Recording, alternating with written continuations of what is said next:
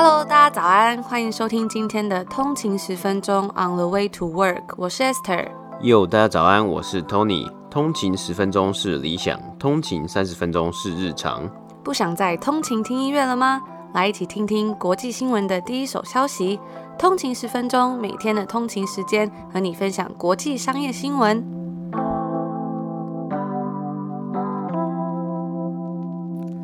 早安，欢迎回来通勤十分钟。今天是六月二十四号，星期四。大家早安。那不知道大家昨天过得怎么样？因为我们昨天没有节目嘛，昨天是礼拜三。那应该礼拜三就是一周到了礼拜三，可能工作到了礼拜三啊，大家应该会觉得，哎，好像过就是一周已经过了一半了嘛，然后接下来就要迎接周末，应该就会比较开心一点了嘛。这样今天早上是今天是礼拜四，等于说正式的一周已经过完三天了，就剩最后两天了。而且已经到了六月底，我觉得时间过得真的是好快哦。可能因为我们每天在这里都在跟大家播报新闻，然后都会报这个日期啊，然后就觉得说哇，怎么一个月又过去了？从那时候三月、四月，然后现在五月、六月也要结束了。对，而且特别是今就是在不到两个礼拜的时间，我们就要到七月了嘛。那到七月就代表其实今年已经过一半了，就今年已经。第一季跟第二季已经正式的结束了，然后就要迎接今年的下半年，已经暑假啊，然后下半年其实活动在这里就很多嘛，就会有什么感恩节，然后就一路到黑五，然后接下来就是圣诞节了。没错，那我们今天一样是赶快话不多说，就进入到我们的美股指数吧。好。今天是北美时间的六月二十三号，星期三呐、我们来看一下今天的美股三大指数呢。道琼工业指数是下跌了七十一点，跌幅是零点二一个百分比，来到三万三千八百七十四点。S&P 五百标普五百指数呢是下跌了四点，跌幅是零点一一个百分比，来到四千两百四十一点。纳斯达克指数呢是上涨了十八点，涨幅是零点一三个百分比，来到一万四千两百七十一点。那我们看到今天三大指数的上下幅度、涨幅还有跌幅都是比较小的。道琼工业指数呢和标普五百收盘皆为小幅下跌啊。纳斯达克指数呢收盘上涨，是来到了历史新高。虽然今天是稍微下跌，但是标普五百呢本周为止还是上升了一点八个百分比。那今天呢，能源类股上涨啊，Exxon Mobil 收盘上涨，主要的原因啊，包括油价持续上升，其他方面科技类股呢也有部分上涨。Netflix 收盘上涨了零点八个百分比，来到五百一十二块。脸书收盘上涨零点五 percent，而特斯拉呢，今天收盘上涨了五点三个百分比，来到六百五十六块啊。今天美国十年期公债殖利率呢上升至一点四八六 percent。那今天的最新消息呢是这个。防毒软体应该很多人都有听过这个名字，McAfee 的创办人呢，John McAfee 呢，今天是在呃西班牙的监狱被发现他是自杀身亡，那享年是七十五岁。那这位 John McAfee 呢，他的这个人生呢也是非常的精彩啊。那之前呢也曾经有参选过，曾经想要参选过这个美国总统啊，所以也算是一位非常传奇的呃商人，还有算是名人呢、啊。那之后呢，如果有机会，我们也可以来分享一下这个 John McAfee 的一些人生啊。他这个享年是七十五岁嘛，也算是蛮厉害的。那这间 IB，那这间 McAfee 公司呢，是在二零一一年的时候呢，就是被 Intel 所收购。那近期呢，也是有在这个纳斯达克上面有上市呢，股价表现呢也是还不错。那以上呢，就是今天美股三大指数的播报。今天的第一个新闻呢，要来跟大家分享国际知名导演 Steven Spielberg 的制作公司 Amblin Partners 正在与 Netflix 签订新的合作协议，加速迈向娱乐产业的新阶段。那 Steven Spielberg 他的主要的作品有包括像是《侏罗纪公园》系列、《法柜奇兵》、《辛德勒名单》，还有《抢救雷恩大兵》等等多部影史经典，相信应该很多通勤族都有看过他的电影。那该制作公司呢，他们是已经同意每年为 Netflix 制作两部以上的电影，其中一些可能是由 Steven Spielberg 他自己本人所指导的。那这笔交易啊，将不会影响到 Amblin Partners 目前与环球公司的合作伙伴关系。目前他们每年是为环球提供三到五部电影，而这次他们俩的合作啊，也算是好莱坞时代变迁的一个指标。其实，在二零一八年的一次采访中啊，当谈论到串流平台的服务的时候，Steven Spielberg 那时候是曾经表示说，Netflix 的作品不应该享有角逐奥斯卡的资格，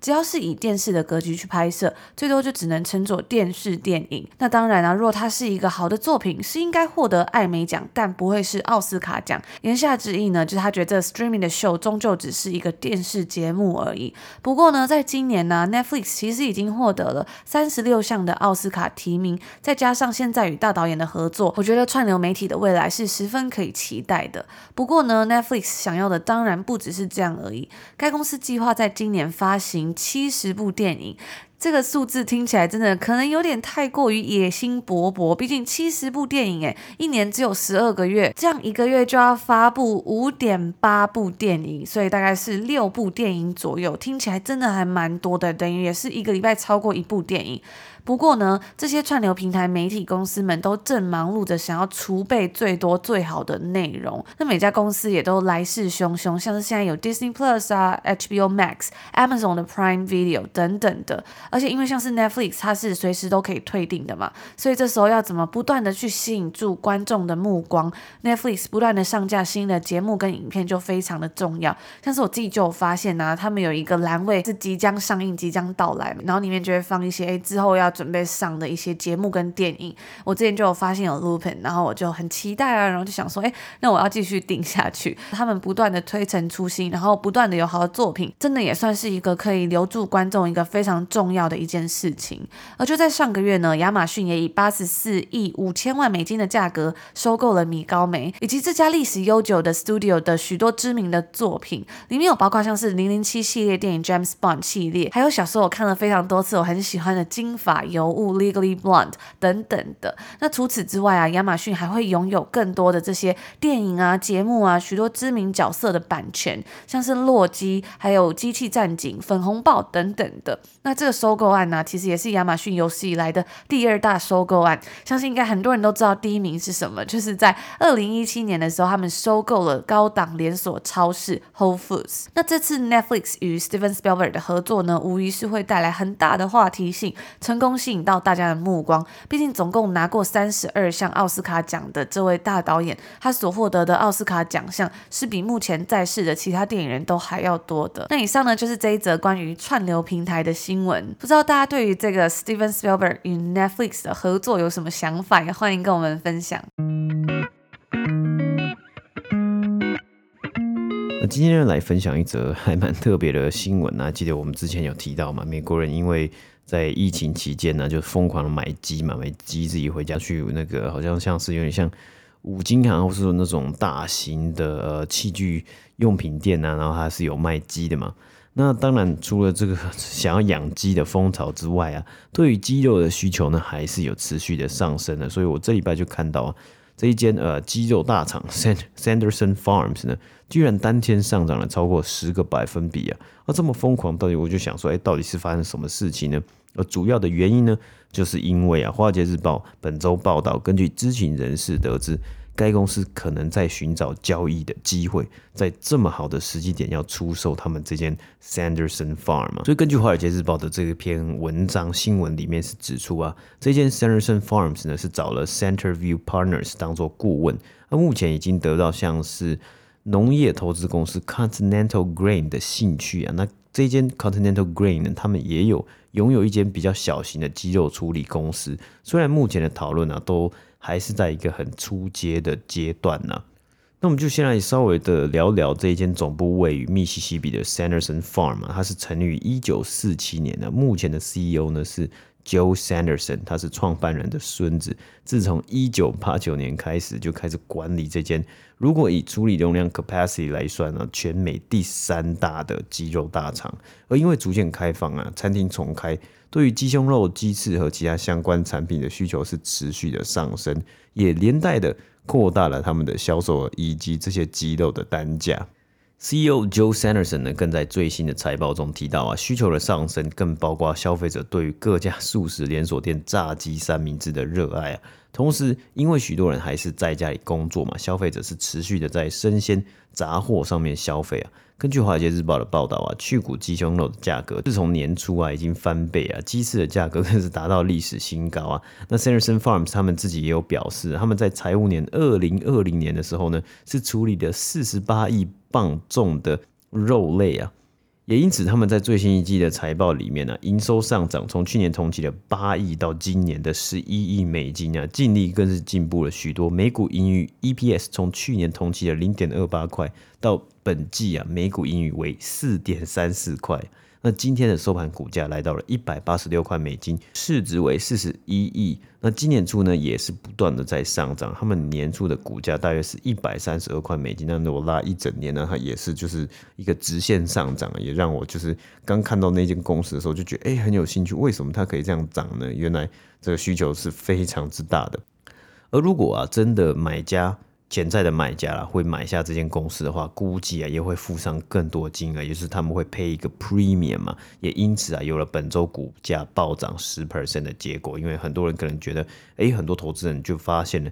华尔街日报竟然放出了这样的消息，代表说，哎，有利可图，可能会有个 premium，那我就来冲进来看看，就把他们的股价再度的推高了。不过，虽然需求不断增加，可以让这些原物料的这个厂商提高他们的单价嘛，但财报中呢有提到啊，各个部位的鸡肉价格都比去年同期成长啊。但是同一时间，其他的原物料也是在上涨的。养这么多鸡，当然要给他们买饲料，不然他们怎么长大呢？Sanderson 呢更看到了这些必要饲养的饲料啊，主要是谷类的价格，比起去年同期啊上升了大约四十个百分比啊，这涨幅也是蛮惊人的。部分的原因呢，包括比较紧缩的供给啊，那除此之外呢，还有在招不到人力的问题上面呢，迫使短期间需要提高工资来招募人力。那长期呢，则是要投资在自动化的机器设备等等的。因此啊，他们的营收是有增加，但是他们的成本呢，也是连带的一起来上升了。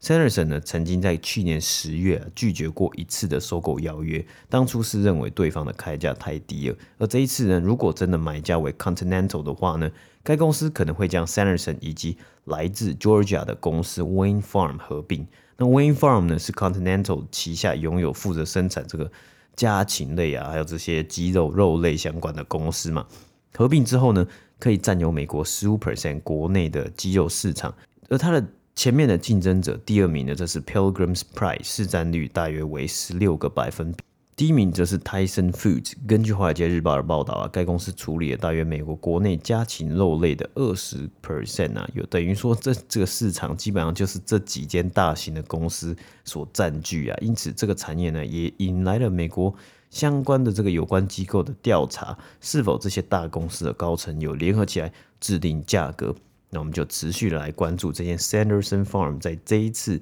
这个礼拜释出这样的消息之后，会不会成功如期的把他们的公司把它卖掉，在这么好的时机点，或是这只是一个烟雾弹，也是来持续的关注一下。那以上呢就是今天这一则有关相关于鸡肉的新闻播报。那我也觉得是蛮特别的啊，就是在在过去这一年来，疫情以来，大家对于吃鸡肉这个东西，好像越来越喜爱吃鸡肉，不仅是吃炸鸡，还有各种就是大家待在家里会煮饭，会使使用到鸡肉嘛，所以来看到这个新闻也是蛮好玩的嘛。特别是这样子的公司也是非常的传统，那没想到在这个疫情之下呢，也算是另类的受惠，让他们的这个整个价格还有营业额有可以有这样子如此的成长。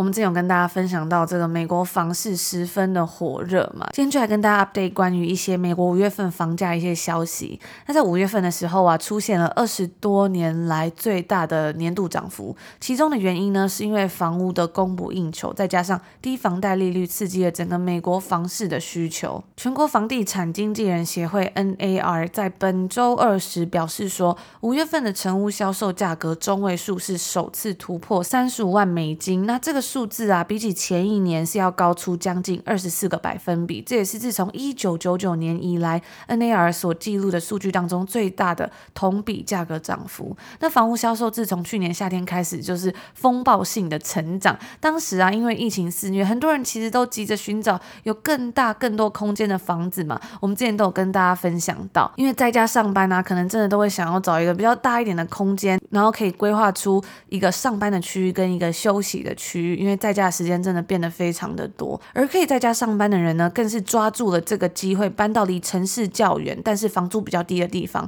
因为之前可能都是在城市里面上班啊，那城市里的房租当然就比郊区的房租贵的比较多，但是可能离上班的地方比较近啊，或是交通稍微比较方便。但是呢，因为现在都是在家上班的话，很多人就决定要搬到郊区，加上一直以来其实都有这个往郊区化发展的现象，只是呢，因为疫情的关系，就加速了这个状况。那当然，价格的上涨也是就导致了房屋销售的速度放缓。NAR 就表示说，在五月份的时候，成屋销售是较四月份的时候下降了零点九个百分比，这是销售连续第四个月的下降了。那除此之外呢，经济学家与房地产经纪人也表示说，销售的下降跟房屋的供不应求有关。在市场上，只要出现可以交易的房地产呢，很快就会被买走了。根据 NAR 的数据显示出，五月份呢、售出的典型房屋在市场上它平均停留的价格只有十七天，与四月份的数据其实是差不多的。那因为这样子的状况啊，没有足够的现金去支付头期款的买家，现在就是很难在房市中与其他人竞争。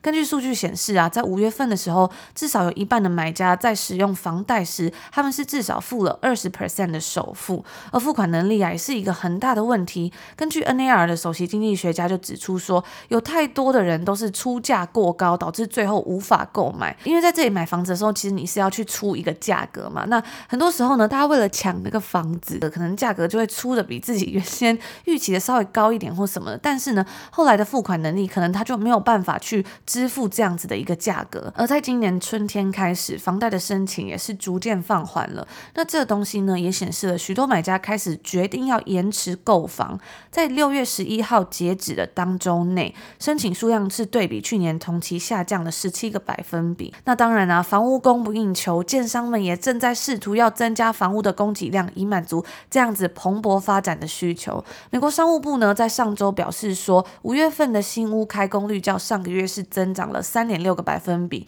但是呢，建商受到土地供应、建筑还有材料成本的限制，目前看来啊，这样子的供需失衡在短期内是仍然没有办法去缓解的。那被视为这个房屋建设指标的住宅许可证 （residential permits） 在五月份的时候后呢，是比起四月份下降了三个百分比。这样子炙手可热的房市，对于首购族以及低收入的买家来说，真的是尤其艰难。但是呢，高档房屋的销售仍然是一直非常的强劲。不知道通勤族还记不记得，我们在第三季的 EP 九十的时候有报道过一间公司的财报，那就是高级住宅房地产开发商 Toll Brothers 他们的财报。那一集里面我们就有报道过，说当时他们的强劲的表现是击败了分析师的预期，调高了对该公司的猜测。那那时候呢，该公司的 CEO 也有表示说，由于需求的旺盛，再加上整个产业的供给受到了限制，成本大幅增加，他们也将继续的提高价格。那有兴趣的通勤族，如果还没有听过的话，也欢迎可以回去补充一下这一集。最后啊，NAR 表示说，在五月份售价超过一百万美金的房屋数量是比去年同期增加了一倍以上。那以上呢，就是今天这则有关美国房市的新闻。那以上呢，就是我们今天说要跟大家分享的新闻啦。那昨天呢、啊，我有跟通勤族们在 IG 的那个 Daily 账号分享说，我昨天第一次自己剪头发，